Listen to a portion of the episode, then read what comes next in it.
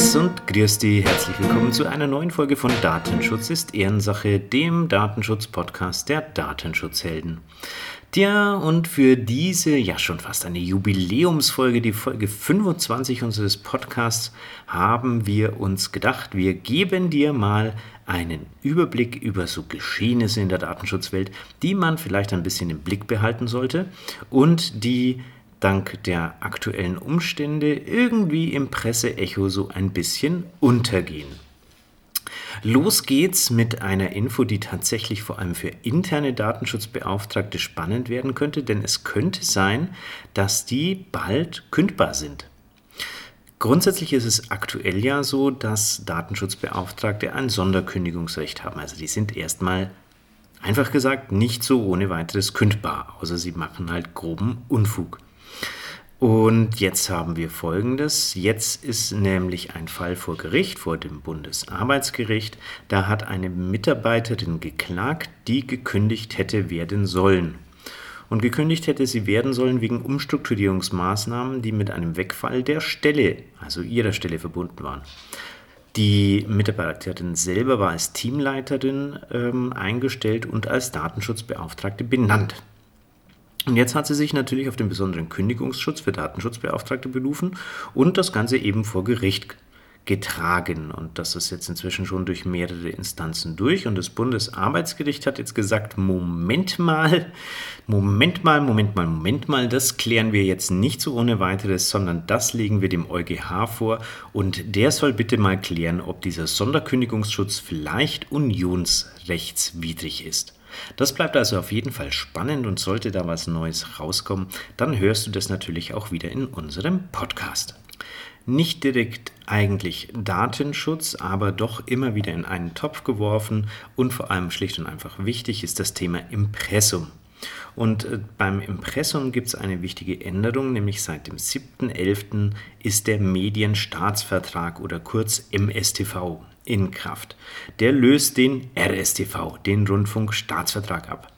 Wichtig ist jetzt, falls du auf deiner Webseite redaktionelle Inhalte hast, also zum Beispiel eine News oder einen Blog, dann solltest du jetzt dein Impressum prüfen. Da müsste es nämlich einen Abschnitt geben, da wird bisher auf den Paragraph 55 Absatz 2 Rundfunkstaatsvertrag verwiesen und ab jetzt muss da der Paragraph 18 Absatz 2 Medienstaatsvertrag hin. Also nicht lange warten, Impressum einmal nachgucken, ändern. Mit dem nächsten Thema könnte es sein, dass wir uns bei der einen oder anderen User-Gruppe ein bisschen unbeliebt machen. Denn wir haben hier auch was für die eingefleischten Apple-User. Und Apple hat sich ja in letzter Zeit durchaus als Datenschützer promoted und ob das so ganz stimmt, da könnten jetzt angesichts neuer Infos ein paar Zweifel aufkommen. Der Security-Mensch Jeffrey Powell hat nämlich in einem Blogpost veröffentlicht, dass Apple über sein Anti-Piracy-Tool einiges an Daten nach Hause telefoniert. Dass der Apfel vielleicht doch mehr als einen Wurm hat, wird klar, wenn dann noch herauskommt, dass diese Daten wohl unverschlüsselt übermittelt werden. Das ist dann nämlich einfach nur für Angriffe und für Behörden interessant, wie zum Beispiel die NSA, die nämlich mit Apple im Rahmen des PRISM-Überwachungsprogramms zusammenarbeitet. Also ob das Ganze so datenschutzgerecht ist, wie Apple gerne proklamiert, da kann man an dieser Stelle ein großes Fragezeichen dahinter machen. Von uns gibt es dafür auf jeden Fall eher eine Zitrone als einen Apfel. Und beim nächsten Thema heißt es aufgewacht und aufgepasst, denn nicht nur Datenschützer, auch alle anderen sollten jetzt bitte einmal laut aufseufzen. denn es ist soweit. Der Personalausweis inklusive Fingerabdruck kommt, und zwar ab August 2021. Am 5.11. wurde das Gesetz zur Stärkung der Sicherheit im Pass-, Ausweis- und ausländerrechtlichen Dokumentwesen durchgewunken. Und obwohl die Bundesregierung folgendes Statement auf Nachfrage veröffentlicht, es sind keine konkreten Fälle von als terroristisch eingestufter Straftaten bekannt, in denen das Nichtvorhandensein gespeicherter Fingerabdrücke auf Personalausweisen sowie anderen Ausweisdokumenten mutmaßlich dazu geführt hätten, dass die Taten nicht verhindert bzw. nicht aufgeklärt und die Täter nicht ermittelt werden konnten. Naja, trotz dieses Statements haben wir jetzt den Druck vom Finger im Perso. Warum das schwierig ist. Naja, Viele Sachen sichert man mit einem Passwort ab und sollte ein Passwort geknackt werden, kann man das ändern. Sicherst du deinen Perso mit dem Fingerabdruck ab, dann lässt sich dieser Fingerabdruck nicht so ohne weiteres ändern, sollten Daten in falsche Hände gelangen.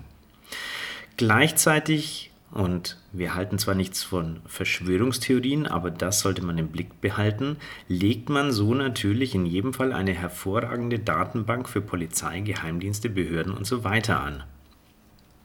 Frei nach dem Motto Vorratsdatenspeicherung, die man ja auch irgendwie alle paar Jahre oder gefühlt schon eher Monate aus dem politischen Aktenköfferchen zieht, wird man wahrscheinlich über die Zeit auch die Zugriffsmöglichkeiten auf unsere Fingerabdrücke nach und nach aufweichen.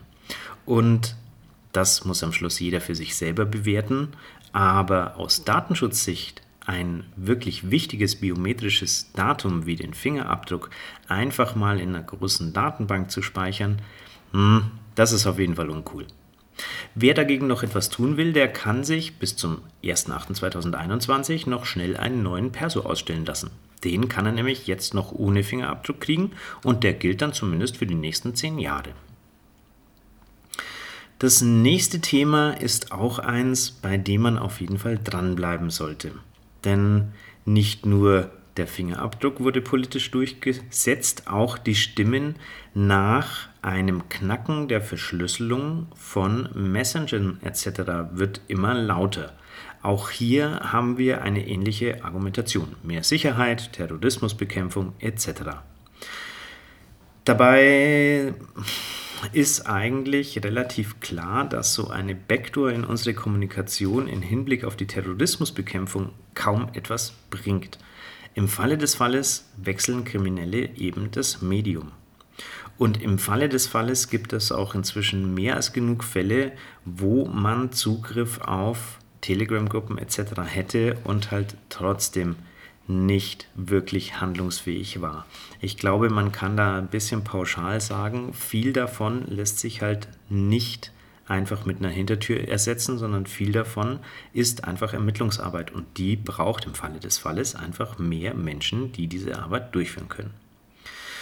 In Hinblick auf Überwachung bringt so ein Hintertürchen aber natürlich eine ganze Menge. Auch das sollte man im Blick behalten.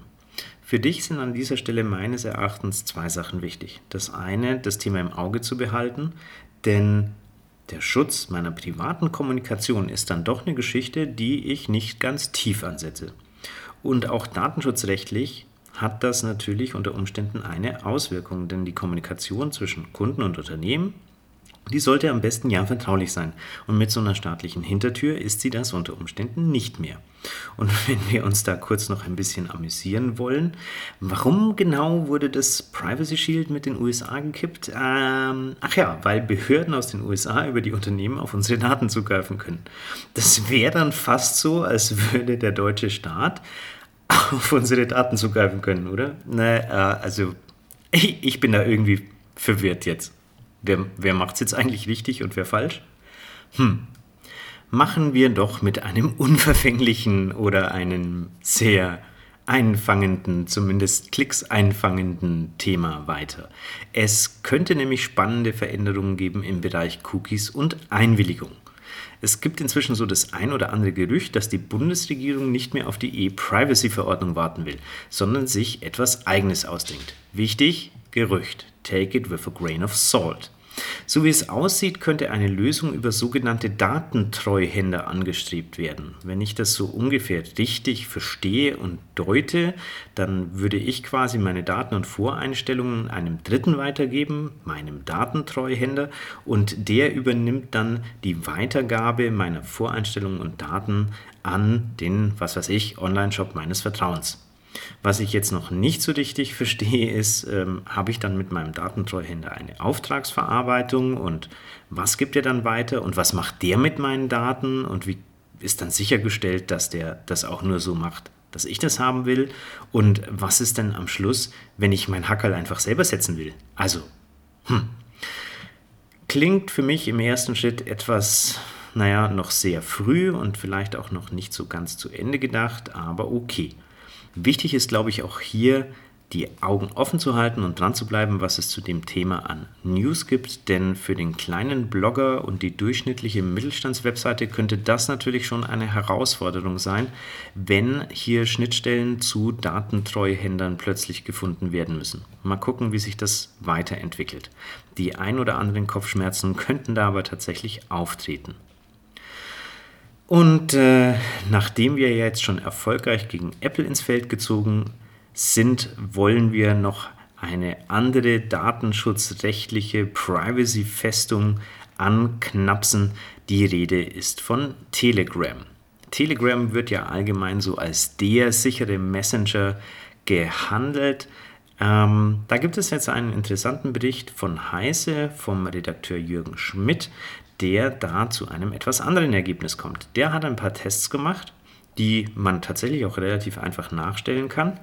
Und ähm, so richtig Privacy ist es nicht, das digitale Telegramm. Da wandern wohl einiges an Anfragen und Daten erst einmal zum Telegram-Server, bevor sie beim Ziel ankommen. Und die Chats und Inhalte werden dort allem Anschein nach auch zentral zwischengespeichert und bei Bedarf ausgeliefert. Das ist natürlich alles in allem nicht so cool, weil da liegt die Vermutung nahe, dass dieser Server durchaus auch auf die Daten zugreifen kann und damit könnten es eben auch zum Beispiel die Telegram-Macher. Alles in allem kommt Heiße zu dem Ansatz, dass sogar WhatsApp das einen Tacken besser macht als Telegram. Als echte Alternative nennt der Artikel den Signal Messenger, dem auch tatsächlich das Herz von uns Datenschutzhelden gehört. Also vielleicht mal, falls du Telegram nutzt, nochmal einen genaueren Blick drauf werfen, vielleicht auch mal in aller Ruhe den Artikel studieren und einfach eine eigene Meinung bilden. Tja, damit hoffe ich, dass unsere kleine Update-Sammlung aus der Datenschutzwelt dir das ein oder andere Neue zu Ohren gebracht hat. Wie gefällt dir denn diese Art Podcast eigentlich? Schreib uns doch gerne einen Kommentar, schenk uns ein kleines Feedback, das würde uns sehr freuen. Und falls du sonst Fragen hast, kannst du uns natürlich gerne deine Frage als Sprachnachricht schicken. Alle Infos dazu findest du unter www.datenschutzhelden.eu und dann auf Podcast klicken. In diesem Sinne, hab eine wundervolle, sichere Woche. Bis zum nächsten Mal. Deine Datenschutzhelden aus Regensburg.